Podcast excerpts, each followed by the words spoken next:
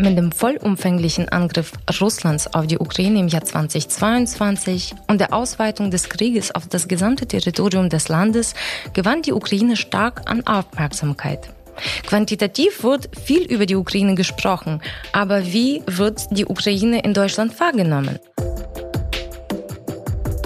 Herzlich willkommen zu der neuen Folge von Ukraine Memo, einem Podcast vom Institut für europäische Politik. Mein Name ist Natalia Prehornicka. Ich freue mich sehr, heute zwei Gäste im Studium begrüßen zu dürfen, Lilia Usik und Bojana Kozakiewicz. Hallo. Hallo. Sehr schön, dass ihr da seid, dass ihr Zeit gefunden habt. Vielen, vielen Dank. Lilia, du vertrittst seit März 2023 für die CDU den Wahlkreis 6 in Lichtenberg im Berliner Abgeordnetenhaus und zuvor warst du von 2021 bis 2023 Mitglied in der Bezirksverordnetenversammlung Lichtenberg und davor viele Jahre in der Jungen Union in Lichtenberg aktiv. Zwischen 2016 und 2021 warst du wissenschaftliche Mitarbeiterin im Deutschen Bundestag und hast auch Prozesse in Bezug auf die Ukraine begleitet. Wenn du an deine Erfahrungen denkst, wie würdest du die Wahrnehmung der Ukraine in Deutschland beschreiben? Ja, vielen herzlichen Dank nochmals für die Einladung und auch für die wichtige Frage. Als ich eingestiegen habe als Praktikantin im Bundestag, habe ich mit meinem damaligen Chef Dr. Hans-Peter Uhl viel über die Ukraine geredet. Das war gerade 2015. Das war die aktivste Phase, also nach der Annexion der Krim, die aktivste Phase der Auseinandersetzung auch in Donbass. Und ich habe dazu auch viel recherchiert. Ich habe auch Fake News Analyse gemacht, zum Beispiel also russische Medien habe ich analysiert und als Muttersprachler Ukrainisch und Russisch war das natürlich sehr, sehr einfach für mich, aber sehr spannend. Für meinen Chef war das auch sehr wichtig, diese muttersprachliche Expertise zu haben. Und dazu haben wir auch gefrorene Konflikte zusammen analysiert und dann hat er vorgeschlagen, dass ich da im Bundestag bleibe. Und deswegen war Ukraine und Osteuropa Hauptthema bei mir, also bis 2017. Und ich habe gesehen, dass auch äh, bei meinem damaligen Chef gerade seine persönliche Wahrnehmung der Ukraine stark geändert hat. Also als ich seine Reden analysiert habe von 2004, dann habe ich gesehen, dass er eher ein negatives Bild von der Ukraine hatte, eher kritisch war. Und 2014 und 2015 war das komplett ein anderes Bild. Ich glaube, die Ukrainerinnen und Ukrainer haben ihren Image extrem verbessert, also mit sehr großen, mutigen Entscheidungen auch, also mit der Revolution der Würde, mit dieser Kampfbereitschaft und Leidenschaft, die sie auch mitgenommen haben, nicht nur in Bezug auf jetzt mal Europazugehörigkeit, aber auch also so freiheitsliebend und und irgendwie mit der Bestrebung nach Gerechtigkeit. Ich glaube, sowas hat Europa nicht erwartet, aber als man das auch gesehen hat, hat das viele in Europa begeistert. Und so kam die Ukraine dann auch nach Deutschland sozusagen mit einem komplett anderen Bild. Und äh, dabei haben die Ukrainerinnen und Ukrainer im Ausland eine große Rolle gespielt und haben da auch dieses Bild noch größer gemacht, noch besser gemacht und kämpfen seitdem auch. Also dafür, dass dieses Bild auch noch weiterhin entwickelt wird und dass die Ukraine noch positivere Wahrnehmung bekommt. Und würdest du sagen, dass da ein Unterschied der Wahrnehmung auf der kommunalen Landes- und Bundesebene gibt? Also in meiner Erfahrung ist es so, dass die Ukraine jetzt extrem positiven Image hat insgesamt. Auch also mit dem großen Angriffskrieg Russlands äh, gegen die Ukraine haben zum Beispiel auch bei mir vor Ort viele deutsche Familien die ukrainischen Geflüchteten aufgenommen und die Ukrainerinnen und Ukrainer zeigen sich auch von der besten Seite. Also die suchen sofort nach der Arbeit oder die Kinder versuchen gleich äh, in die Schule zu gehen, in die Kita. Die Mütter sind auch bereit, egal welchen Job anzunehmen, wo ich gleich sage, bitte geht einfach erstmal studieren oder lernt die Sprache und macht ja auch qualitative Arbeit, weil wir suchen nach Arbeitskräften. Was auf der kommunalen Ebene angeht, das war meine erfolgreichste Rede in der Bezirksverordnetenversammlung, die mit der Ukraine verbunden war. Und ich glaube, auch nach jetzt mal zwei Jahren kommen manche Vertreter zu mir und sagen, das war eine sehr, sehr starke Rede. Also ich glaube, wir hatten alle irgendwie Sympathien an unserer Seite und so bleibt es auch. Und würdest du, wenn du daran denkst, wie das 2014 war, im Deutschen Bundestag zum Beispiel, die Debatten, auch zum Beispiel unter anderem zur historischen Verantwortung Deutschlands gegenüber der Ukraine und anderen Ländern des östlichen Europas, und jetzt, wenn du die Debatten dir anguckst, würdest du sagen, da gab es einen Wandel und Würdest du vielleicht gar sagen, dass es schon tatsächlich einen politischen Paradigmenwechsel in der Wahrnehmung der Ukraine gab, also die Zeitenwende? Ja, das wäre natürlich ganz gut, wenn es so gewesen wäre. Aber meine Wahrnehmung ist, dass wir nach wie vor großen Kampf haben für jeden Diskurs und für jedes Thema. Auch Holodomor zum Beispiel oder jetzt egal welches Thema. Allein die Darstellung des Krieges, also dass man immer wieder in den deutschen Nachrichten die Position Russland zeigt und immer in Frage stellt, also wer äh, wo jetzt mal Schuld trägt, das ist für mich unverständlich. Also für mich ist es mehr oder weniger klar, also dass wir einen Angreifer haben, also einen Verbrecher und dass wir ein Opfer haben und dass wir alles tun sollen, um Ukraine zu unterstützen und nicht immer wieder in Frage zu stellen, also was da alles passiert und dass alles nicht so eindeutig ist. Das irritiert mich total.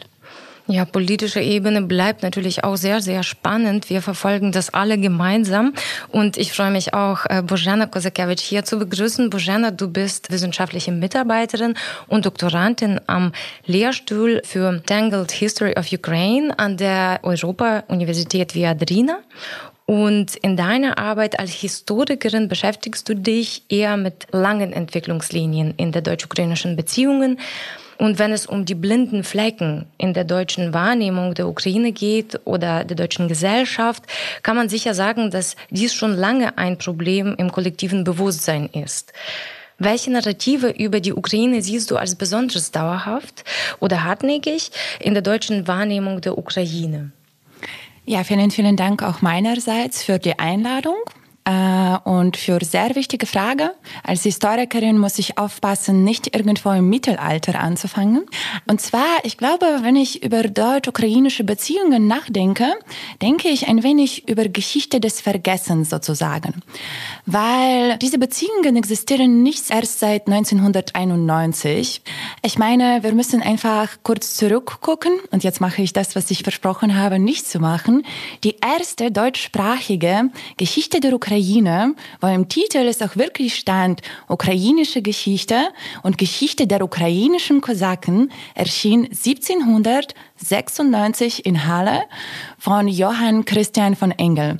Und es ist spannend, dass damals dieses Bewusstsein, dass Ukraine gibt es, und das wurde nicht gesehen als Teil gewissen Einflussbereiches, sondern als etwas Selbstständiges, obwohl es keinen ukrainischen Staat gab. Aber dann, seit 1991, gibt es immer wieder Politikerinnen und Politiker, die über Failed States sprechen. Und ich glaube, hier kommen wir zu einem sehr wichtigen Punkt, nämlich, ich würde sagen, dass ein großes Problem der Wahrnehmung der Ukraine oder Nichtwahrnehmung der Ukraine in der deutschen Gesellschaft, in der deutschen Öffentlichkeit, ist eigentlich die Subjektlosigkeit der Ukraine. Man hat sehr oft über die Ukraine hinweg gesprochen, nicht wirklich auf ukrainische Gesellschaft geschaut. Und wenn man auf die ukrainische Gesellschaft geschaut hat und ukrainische Geschichte, hat man gewisse Vorurteile und Stereotype ausgesucht. Und hier redet der ukrainische Intellektuelle Mykola Repchuk über sogenanntes negatives Wissen über die Ukraine. Weil auch im letzten Jahr sind jetzt erschienen Artikelbände zur ukrainischen Geschichte. Wenn wir da reinschauen, werden wir sehen, dass es gibt gewisse Themen, die deutlich mehr beleuchtet werden und dadurch wiederholen eigentlich russische Propaganda und früher sowjetische Propaganda. Zum Beispiel der ukrainische Nationalismus und Antisemitismus. Wie Andreas Kapeler, einer der ersten deutschsprachigen Historiker, der sich mit ukrainischen Geschichte beschäftigt hat, gesagt hat, es gibt nicht diesen einen ukrainischen Nationalisten oder Antisemiten, genauso wie es diesen nicht in Frankreich oder Deutschland gibt. Das ist wirklich der Narrativ, der immer wieder auftaucht und der dazu führt, dass wir andere Seiten der ukrainischen Geschichte man muss auch dazu sagen, dass ukrainische Nationalisten in der Westukraine waren nie die stärkste politische Kraft in der Zwischenkriegszeit. Also, und ich glaube, wir sollen diese Themen erforschen, aber eben deutlich breiter. Es kann nicht sein, dass es erscheint ein Band, das heißt ukrainische Geschichte und Gegenwart und die Hälfte von den Artikeln sind gewidmet den Themen der Kollaboration, des Nationalismus und des Antisemitismus. Und warum sprechen wir nicht über andere Persönlichkeit der ukrainischen Geschichte? Und ich glaube, das ist das, was durchbrochen werden sollte. Und vielleicht noch das Letzte, was ich glaube, eine sehr wichtige Rolle in der Nichtwahrnehmung der Ukraine in Deutschland eine sehr wichtige Rolle spielt, das ist die Wahrnehmung des Zweiten Weltkrieges. Wir haben das kurz schon angesprochen mit den Debatten, die 2017, wenn ich mich nicht irre, auf den Antrag von den Grünen stattgefunden haben, nämlich über deutsche historische Verantwortung vor der Ukraine und nicht nur vor dem russischen Volk. Und es ist schon richtig, dass diese Verantwortung von dem russischen Volk gibt. Aber diese Gleichsetzung der Sowjetunion mit Russland hat dazu geführt, das Bewusstsein über alle Verbrechen, die auf dem Territorium der Ukraine, die komplett besetzt wurde, genauso wie Belarus, gar nicht im deutschen Bewusstsein sind. Wie viele Menschen kennen das Dorf Korukivka, das ein Dorf war, also der größten Vergeltungsaktion des Naziregimes an der Zivilbevölkerung, wo an zwei Tagen fast 7000 Menschen getötet wurden. Und ich glaube, dass diese historische Schuld vor allem vor dem russischen Volk und Nichtwahrnehmung eben von der Ukraine, aber auch Belarus und anderen Sowjetrepubliken, die auch in der Roten Armee waren, Sowjetvölkern, Entschuldigung, das erklärt auch einiges. Und warum denkst du, ist dieser Fokus und eigentlich auch die Subjektlosigkeit der Ukraine und auch anderen Ländern, denn in diesem Fall, die damals zu der Sowjetunion gehört haben, warum gibt es die? Also warum entstand dieses Vakuum und diese Gleichsetzung sehr oft auch in den historischen Führungen in Museen, was mir auch schon begegnet ist, dass Russland mit der Sowjetunion oft gleichgesetzt wird? Also das ist einfach auch in der sowjetischen Politik selber zu erklären, weil nach dieser kurzen Phase von 1920er Jahren, wo es diese sogenannte Politik der Koronisation, die Politik der Förderung der Nationalitäten, weil in der Sowjetunion hat man in der Tat nicht von Minderheiten, sondern von Nationalitäten gesprochen, wo es das gab und wo es Versuch gab, mit der imperialen Politik von russländischem Reich zu brechen. Diesen Versuch gab es, aber wie Andriy Portnov das öfters betont, der deutsch-ukrainische Historiker, eigentlich war diese Politik also auch Zugeständnis an sehr starke nationale Projekte, also die es gab in der Ukraine, in Belarus, in Kaukasus, also wo es Versuche gab, sich von Russland eigentlich loszulösen.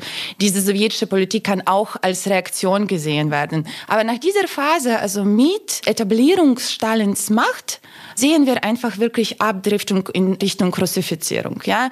Und dieser berühmte Trinkspruch von Stalin, wo nach dem Sieg über Nazi-Deutschland er ganz klar darüber spricht, dass die wichtigste Rolle hat das russische Volk da gespielt. Ja? Und die anderen Völker werden sehr oft einfach als obwohl über Kollaboration hat man natürlich nicht laut in der Sowjetunion gesprochen. Also das war eher auch ein Tabuthema. Aber über diese besondere Rolle des russischen Volkes wurde immer wieder gesprochen. Und ich glaube, dass einfach dieser Narrativ, der sowjetische und später auch der russische, wurde einfach übernommen. Tatsächlich würde aus meiner persönlichen Wahrnehmung sagen, dass nach dem vollumfänglichen Krieg das Interesse an der Ukraine steigt, auch in der Bevölkerung, in, im zivilgesellschaftlichen Diskurs. Es finden Veranstaltungen statt, auch in Kommunen, was auch sehr, sehr spannend ist. Und ich denke, da wir alle den Ursprung in der Ukraine haben, werden wir auch oft darauf angesprochen, obwohl wir dann aus der professionellen Rolle aussteigen und auch dafür stehen, dass die Ukraine eben als Subjekt wahrgenommen wird.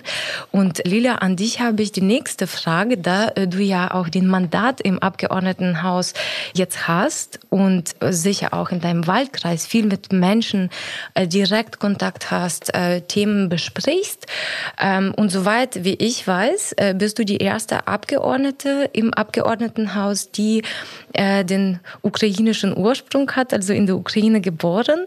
Ähm, ich finde das sehr spannend, ob das eventuell auch deine Arbeit, äh, deine politische Arbeit beeinflusst und äh, womöglich bekommst du auch äh, spezifische Anfragen von Bürgerinnen und Bürgern in deinem Wahlkreis in Bezug auf die Ukraine. Und wenn ja, welche? Welche Themen interessieren die Menschen? Ja, danke dir für die wichtige Frage. Es ist in der Tat so, dass in meinem Wahlkreis sehr, sehr viele ukrainische Familien jetzt wohnen und viele deutsche Familien, aber auch jetzt mal ukrainischstämmige Familien haben gesagt, wir öffnen einfach die Tür und die äh, Leute, die jetzt Schutz suchen, dass sie bei uns wohnen können und auch bei mir in der Partei sind viele jetzt mal dabei. Die Anfragen, die ich bekomme, kommen vor allem von ukrainischen jetzt mal Geflüchteten und da sind immer wieder die gleichen Themen. Vom Anfang habe ich vor allem Wohnungssuche als großes großes Thema gehabt. Das betrifft nicht nur Ukrainerinnen und Ukrainer, sondern auch viele Deutsche. Aber in dem Fall haben viele Frauen vor allem gefragt, also ob ich helfen könnte, nach einer Wohnung zu suchen. Also ich habe keine Wohnungsbörse, aber ich habe dann selber zum Beispiel, wenn ich irgendwas in sozialen Medien sehe oder bekannte Freunde was irgendwie weitervermieten wollen, dann habe ich sofort das weitergeleitet. Das zweite Thema war Schule und Kita. Also viele haben dann sofort gesagt, okay, also wie sucht man jetzt nach dem Schulplatz, Kita-Platz? Und ich habe in Karlshorst eine wunderbare Schule, Lev Tolstoy Schule. Da hat die Direktorin gleich gesagt, ich nehme alle ukrainischen Kinder und hat insgesamt so jetzt mal 30 genommen und hat die Türe sofort geöffnet, obwohl sie wusste, dass es enorme Herausforderung ist, also für alle Lehrkräfte. Sie hatte nicht so viel Platz, aber meine kleine Schwester geht zum Beispiel auch dahin. Das heißt, meine Familie ist auch als Geflüchtete jetzt nach Berlin gekommen und auf diese Weise weiß ich da auch, wie viel Unterstützung Kinder da bekommen haben. Und das dritte Thema war Anerkennung der Qualifikationen, weil viele Ukrainer Trainerinnen gleich gesagt haben, wir gehen arbeiten. Und die waren bereit, als Babysitterinnen zu arbeiten oder als Putzkräfte, also für Reinigungskräfte. Da habe ich gesagt, nein, also stopp, stopp, stopp. Also wirklich nicht so schnell muss es sein. Ihr seid ja jetzt mal hochqualifiziert. Also es gibt Lehrerinnen, sehr viele, also die jetzt mal auch, oder Erzieherinnen, die auch ganz gerne im Fach bleiben wollten. Und hier sehe ich auch also jetzt mal politisches Handeln als Ziel, weil man hat gleich gesagt, ja, super, gerne Willkommensklassen und Fachkräftemangel und was weiß ich. Praktisch gesehen hat man aber so große Hürden gestellt mit der Sprache. Man hat gesagt, man braucht C2-Niveau. Das ist ein muttersprachliches Niveau, das jetzt nicht jeder hat. Und vor allem nach einem Jahr kann ich das auch also von Leuten nicht erwarten. Die lernen alle Deutsch. Also meine Familie geht ja auch und die sagen jeden Tag, also das bringt nach einem Jahr nicht jetzt mal dazu, dass man da jetzt C2 hat oder jetzt annähernd B2 nicht mal.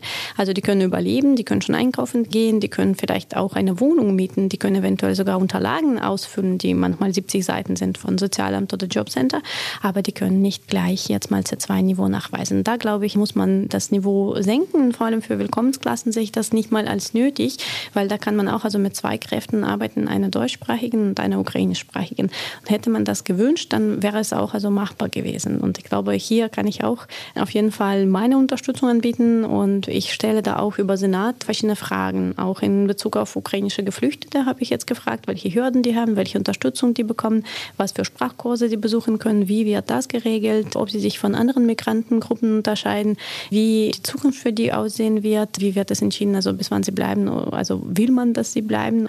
Also es gibt in meinen Augen schon Tendenz, dass man sie integriert und will, dass sie bleiben. Und die, die bleiben wollen, die können bleiben. Die, die zurückgehen wollen, das ist ja auch vom Vorteil für die Ukraine. Die Ukraine muss ja für sich entscheiden, wie sie diese Menschen motiviert, zurückzugehen, weil wir haben Brain Drain, wir haben die Besten, die jetzt mal das Land verloren haben.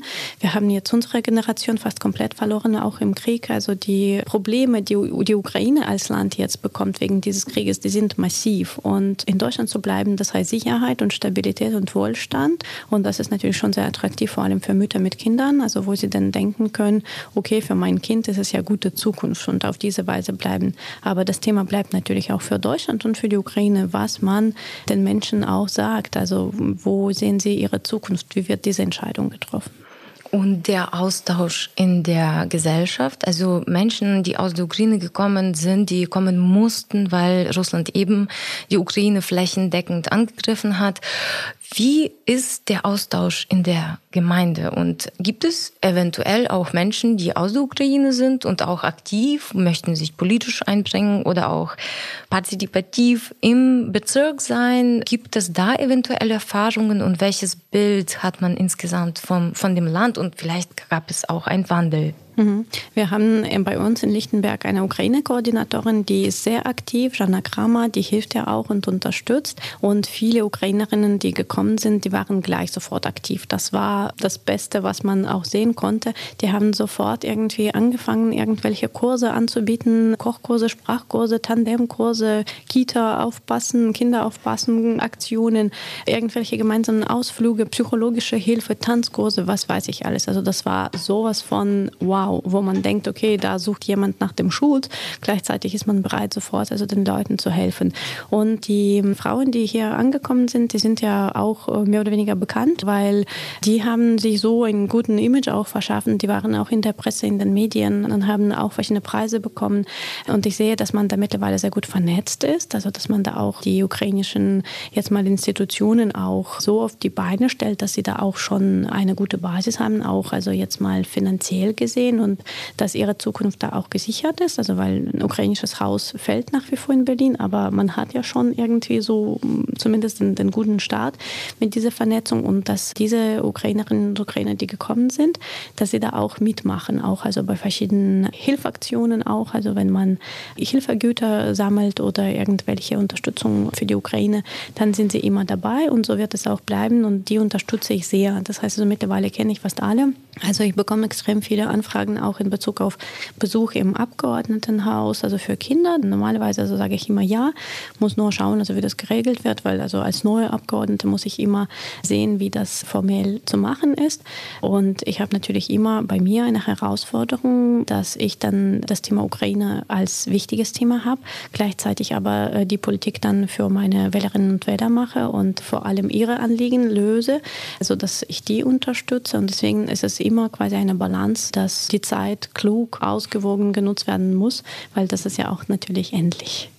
Absolut, absolut. Das ist sehr nachvollziehbar. Und das Thema Bildung kann ich leider auch nicht umgehen. Da ist es auch zentral in der Wahrnehmung bestimmter Inhalte und natürlich wie bei heutigem Thema der Wahrnehmung der Ukraine eine sehr große Rolle spielt.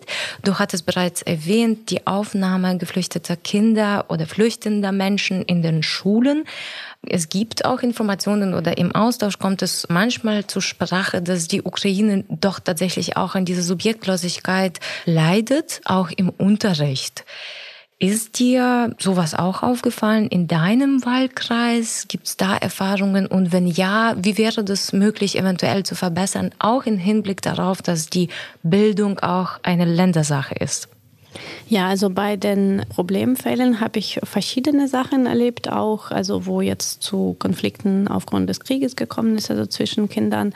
Die Lehrkräfte sind nicht immer vorbereitet auf solche Herausforderungen und sind nicht immer jetzt in der Lage, sofort irgendwie diesen Konflikt zu lösen, sondern denken, dass die Familien das auch besprechen sollen. Also da habe ich Verschiedenes gehört. Bei Subjektlosigkeit denke ich, also für Kinder in den Schulen ist es gelebte Praxis, aber nicht besprochenes Thema. Thema quasi. Das ist nicht so, dass Kinder richtig nachvollziehen können, dass es jetzt aufgrund der Subjektlosigkeit haben sie irgendwelche komischen Sprüche von den Mitschülern, dass vielleicht nicht so alles eindeutig ist. Aber die können das auch noch nicht einordnen. Also ich kenne vor allem die Fälle der Grundschüler, ja. Also ich kenne nicht so viele Fälle der Kinder jetzt im Teenage-Alter. Bei denen ist die größte Herausforderung mit der Sprache vor allem, weil die da auch Prüfungen ablegen müssen, um weiterzukommen. Und äh, die, die jetzt neunte Klasse haben, die haben nur ein Jahr, um die Sprache zu lernen und dann weiter weiterzukommen. Dann schaffen sie das nicht mit der Sprache und sie können gleichzeitig keine Kurse außerhalb der Schule besuchen. Ich meine jetzt Erwachsenenkurse und deswegen sind sie auch nicht vorbereitet genug, um weiterzukommen. Das kann ein großer Nachteil für die sein.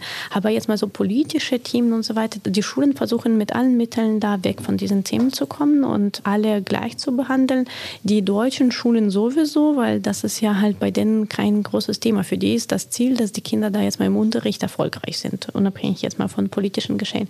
In den russisch- und deutschsprachigen Schulen zum Beispiel ist es definitiv ein Thema auf der Praxisebene, aber nicht jetzt mal, dass man darüber im Unterricht spricht. Ich glaube, da versucht man die Kinder tatsächlich raus vom Krieg zu halten, vor allem weil viele da traumatisiert sind und man das Ganze noch nicht vertiefen möchte. Mir sind Projekte bekannt auch in den Schulen, in Berliner Schulen, wo Expertinnen, Experten eingeladen wurden, um eben in Austausch zu kommen. Auch Lehrerinnen und Lehrer die Möglichkeit hatten, mit Experten und Experten zu sprechen, auch das Thema anzugehen, weil tatsächlich dort ein großer Mangel an Wissen festzustellen ist und viel Verallgemeinerung oder auch Wissenslücken, weil das nicht auf der mentalen Karte der Lehrkräfte war und jetzt zunehmend wird. Eine Auseinandersetzung, der natürlich auch in der Wissenschaft stattfindet. Das Thema wird jetzt tiefer behandelt, differenzierter behandelt und unter anderem auch das Thema Dekolonisierung wird zunehmend mehr in Bezug auf die Länder des östlichen Europas. Das Thema Dekolonisierung mehr in Bezug auf die Ukraine diskutiert, weil das natürlich auch dazu führt, dass ein differenziertes Bild entsteht. Bojena, Warum ist das Thema so wichtig? Dekolonisierung und warum denkst du, war das Thema bis 2014 nicht auf der Tagesordnung der Wissenschaft so stark? Ja, also danke für diese Frage. Ich habe so ein bisschen das Gefühl, dass mir bleibt so diese negative Stimme, also äh, während Lila eher so positivere Stimme ist, aber das ist vielleicht ganz gut, dann ist es so ausgewogener und dann ist es vielleicht, wenn wir über die Gegenwart und Zukunft sprechen, dann blicken wir ein bisschen positiver. Wenn wir über die Vergangenheit sprechen, müssen wir einige dunkle Seiten aufarbeiten, damit diese Zukunft dann eben ein bisschen besser ausfällt, sagen wir so. Und ich glaube, ich würde äh, an dieser Stelle gerne eigentlich wirklich einknüpfen an der Punkt der Bildung, um einfach ein Beispiel der ukrainischen Subjektlosigkeit anzuführen. Ich glaube, einigen von Ihnen ist vielleicht die Karikatur sogar bekannt. Diese Karikatur aus dem Lehrbuch für politische Bildung in Berlin und Brandenburg. Wenn ich mich nicht irre, 2018, auf jeden Fall nach 17, 2000, 18, genau. genau, auf jeden Fall nach 2014. Deshalb übrigens würde ich jetzt vielleicht das nicht so positiv sehen wie du, dass diese Auseinandersetzung und das Thema des russländischen Imperialismus und der Dekolonisierung Osteuropas schon tatsächlich 2014 stattgefunden hat. Ich glaube, viele haben nicht mal gewagt, zumindest in Deutschland, das, was stattgefunden hat, die Annexion der Krim und den Krieg in Donbass als Krieg zu bezeichnen. Genau, genau, das war genau mein Punkt, dass es eben nicht ja, auf der also, Tagesordnung war. Mhm. Genau, ich komme gleich dazu, aber vielleicht zurück zu dieser Karikatur. Also so dieses Bild, auf dem der russische Bär dargestellt ist, so der amerikanische Onkel Sam mit Papagei auf der Schulter, was die EU darstellen soll, das anscheinend dem amerikanischen Onkel so ein bisschen nachplappert und in der Mitte ein Mädchen mit einem Spielzeug. Und das soll die Ukraine sein. Also diese Karikatur ist auf so vielen Ebenen schlecht, aber das ist einfach so dieses, weil das spielt mit allen möglichen Stereotypen es ist auch Russland gegenüber nicht so vorteilhaft, aber eben die Ukraine als nicht ein politisches Subjekt, nicht ein Land, das selber etwas entscheiden kann. Und das hieß auch genauso Ukraine-Konflikt, wenn ich mich nicht das irre. Das Zehren um die Ukraine. Genau. Das Mädchen wird ja auseinandergezogen. Ja. Und ich meine, 2017, 18, also das ist für mich einfach unglaublich, dass sowas in Lehrbuch kommt. Wer sind diese Leute, die das genehmigen? Wie konnte das passieren? Aber das ist Sinnbild leider auch für die Diskussion in der deutschen Öffentlichkeit. Und ich will hier nochmal sagen, ich rede so ein bisschen negativ. Mir ist bewusst, dass bei vielen das Umdenken 2014 stattgefunden hat. Also in Osteuropa-Studien, es gibt Menschen, die gesagt haben, wie Karl Schlogel zum Beispiel, die gesagt haben, wir haben die Ukraine nicht gesehen. Es tut uns leid, wir haben es nicht gesehen. Aber in so allgemeinen Öffentlichkeit hat es nicht stattgefunden. Also zu deiner Frage, 2014 hat es nicht stattgefunden. Ich glaube, ich bleibe da einfach auf diesem Startpunkt. Erst seit der vollen Invasion war es möglich, öffentlich im deutschen Diskurs über den russischen Imperialismus und die Kolonisierung Osteuropas zu sprechen. Warum es wichtig ist, weil ich glaube, das erklärt uns, warum dieser Krieg stattfindet. Es erklärt uns, warum Osteuropa, weil nicht nur die Ukraine ist nicht auf der mentalen Landkarte in Deutschland. Ich meine, ich kenne Leute, die hier in Berlin aufgewachsen sind, Deutsche, die zwar in Moskau und St. Petersburg schon gewesen sind, aber noch nie weiter als in Słubice, also so direkt an der polnisch-deutschen Grenze tanken waren. Sie haben keine einzige Stadt in Polen besucht, obwohl es Nachbarland ist. Also ich glaube, einfach diese russozentrische Perspektive Osteuropas wurde zu lange vorherrschend, teilweise auch in wissenschaftlichen Debatten. Also natürlich ist es ein bisschen besser also als in würde ich sagen, so in allgemeinem öffentlichen Diskurs, aber nichtdestotrotz erst jetzt sucht man neue Sprache, um Phänomene zu beschreiben, um anders aufs Osteuropa zu schauen, um einfach diese Länder zu entdecken. Also ich glaube, wir benötigen hier aber noch ernsthafte wissenschaftliche Debatten über das Thema der Dekolonisierung, weil wir haben im Vorgespräch das kurz angesprochen, dass auch auf der Seite der ukrainischen Intellektuellen diese Debatten geführt werden, inwieweit wir wirklich über die die Ukraine als koloniales Subjekt sprechen können oder einfach als sogenanntes Opfer des russischen Imperialismus. Also bei Zentralasien ist es ganz klar, dass es koloniale Politik war.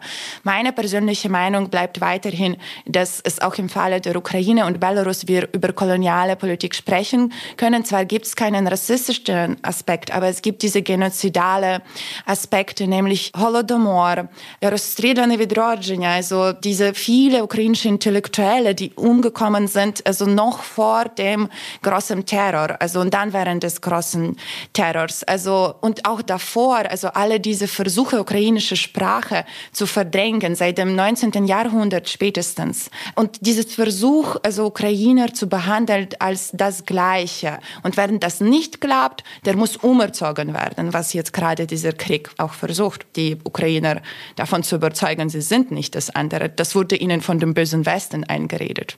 Also ich glaube, hier ist noch sehr viel Arbeit für uns.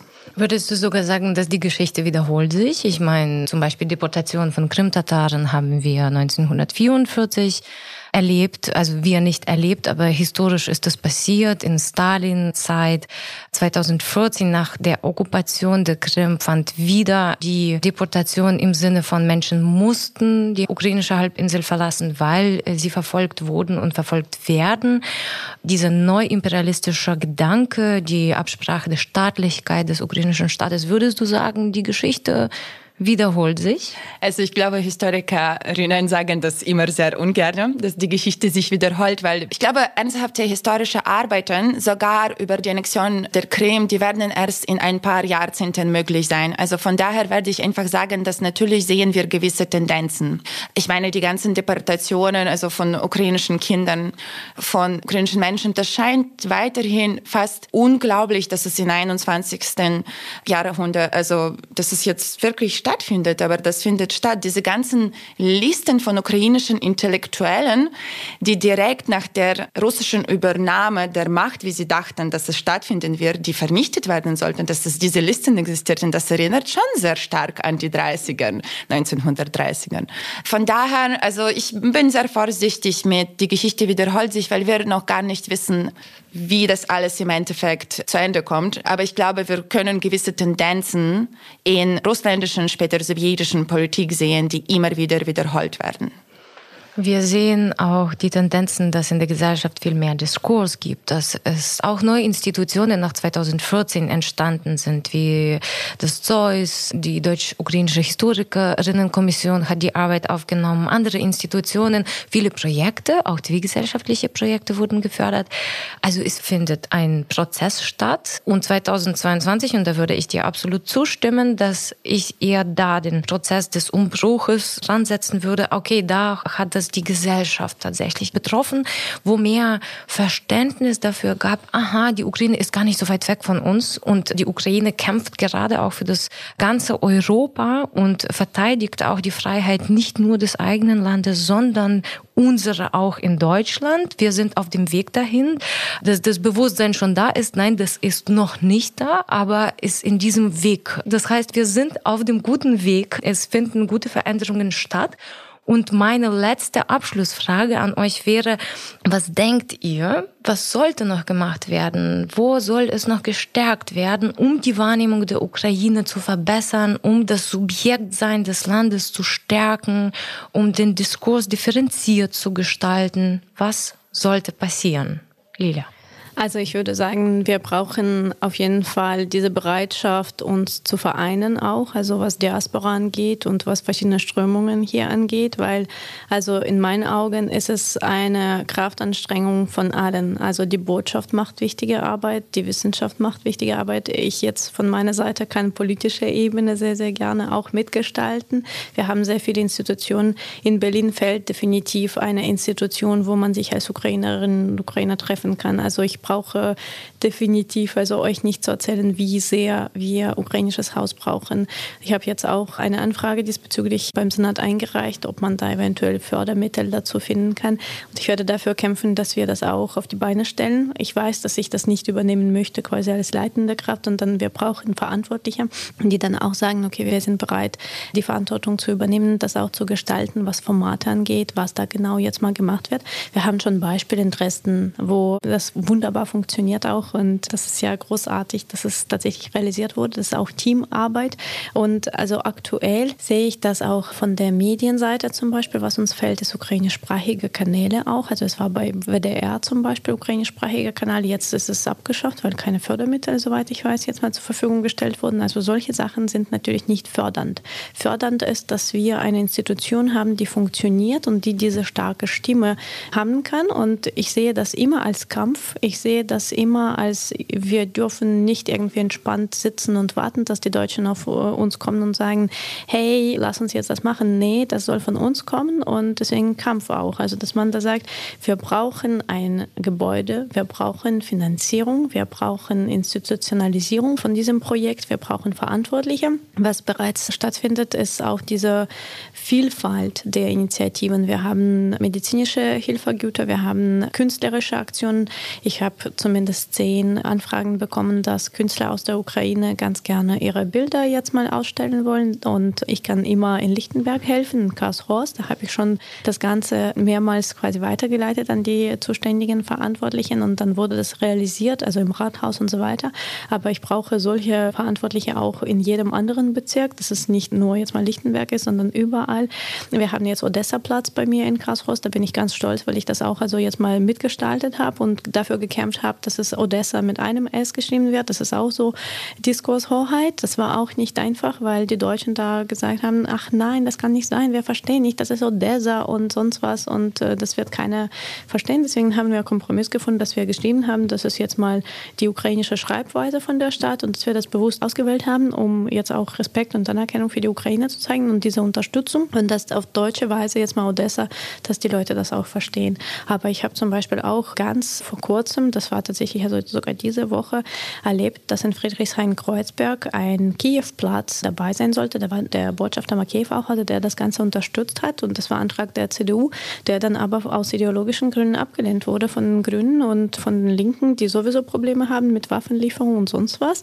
Aber bei den Grünen quasi, wo gesagt wurde, okay, das ist nicht die Solidarität mit der Ukraine, die wir zeigen wollen. Also der Botschafter hat gesagt, doch, doch, das ist genau Solidaritätszeichen, was wir brauchen. Deswegen, ich denke, bei solchen Sachen ist es tatsächlich eine Kampfanstrengung, wo viele dafür kämpfen sollen, dass die Ukraine diese Unterstützung bekommt. Die kommt nicht automatisch. Und wenn wir da jetzt mal aufhören zu kämpfen, dann bekommen wir im Prinzip nichts eine große Chance auch für die Zivilgesellschaft, die der ukrainischen Diaspora und die Wissenschaft. Wie kann die Arbeit in der Wissenschaft verändert, verbessert werden? Wie kann der Diskurs besser differenzierter gestaltet werden? Bojana, was denkst du dazu? Ich glaube, ich würde jetzt an zwei Stichwörter, die jetzt auch Lila genutzt hat, anknüpfen. Zu einem Diaspora und zum anderen Institutionalisierung. Also, was Diaspora anbetrifft, tatsächlich die Arbeit der Diaspora ist unglaublich wichtig, weil wir wissen, dass zum Beispiel Harvard Ukrainian Studies in den USA, sie wurden vor allem von ukrainischen Diaspora, von emigrierten ukrainischen Wissenschaftlerinnen etabliert. Und das ist sehr wichtig. Und hier komme ich zu diesem zweiten Punkt. Also wir brauchen institutionalisierte Ukrainistik. Und ich weiß, dass es einiges auf dem Bereich der Ukraine-Forschung passiert ist.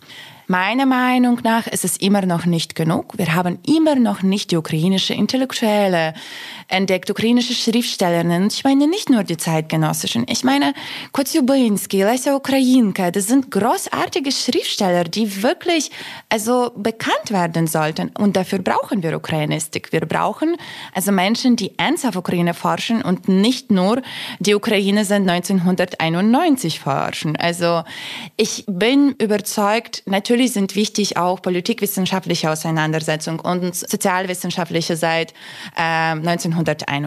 Aber die ukrainische Geschichte ist einfach ein bisschen mehr. Und ich glaube, das 19. Jahrhundert, das Kosakentum, also im 17. Jahrhundert, das hat wirklich sehr viel anzubieten. Und ich finde es ein bisschen schade, wenn es nicht die Bereitschaft gibt, von der Teilen der deutschen akademischen Community das anzuerkennen, sondern es immer wieder darauf gepocht wird, also es ist schon genug passiert. Und hier will ich auch sagen, mir geht es nicht um die lineare Geschichte, mir geht es um eine verflochtene Geschichte, so wie unser Lehrstuhl heißt, Entangled History. Ukrainische Geschichte kann ein Schlüssel sein zum besseren Verständnis von polnischen, russländischen, osmanischen und jüdischen Geschichte. Und jetzt habe ich ein bisschen zu viel über, wie man die ukrainische Geschichte wahrnehmen sollte, neu definieren sollte, neu entdecken sollte, gesprochen. Ich glaube, was aber auch weiterhin wichtig ist, es ist wichtig, auch eben immer wieder unsere deutsche Kolleginnen auch in diese Diskurse einzubinden und mit ihnen im Dialog zu bleiben. Und tatsächlich aber auch nicht nur wissenschaftliche Debatten, sondern auch diese politische Bildung ist unglaublich wichtig.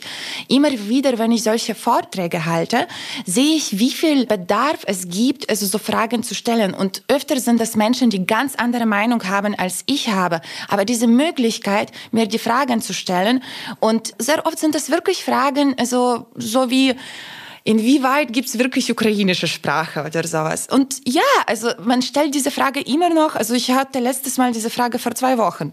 Es ist äh, Dialekt des Russischen. Und dann erkläre ich ganz geduldig, nein, also ist äh, Deutsch Dialekt des Niederländischen. Aber auf jeden Fall glaube ich, das ist weiterhin wichtig. Also wir sollen nicht nur miteinander reden, obwohl das auf jeden Fall sehr wichtig ist, dass Diaspora zusammenhält.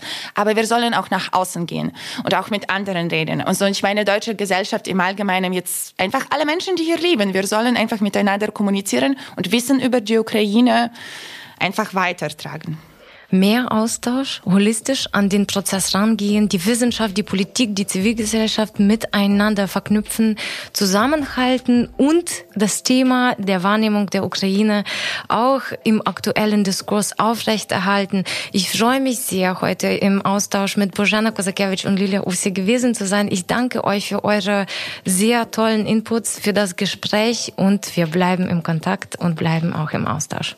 Vielen, vielen Dank. Vielen Dank. Danke von uns auch.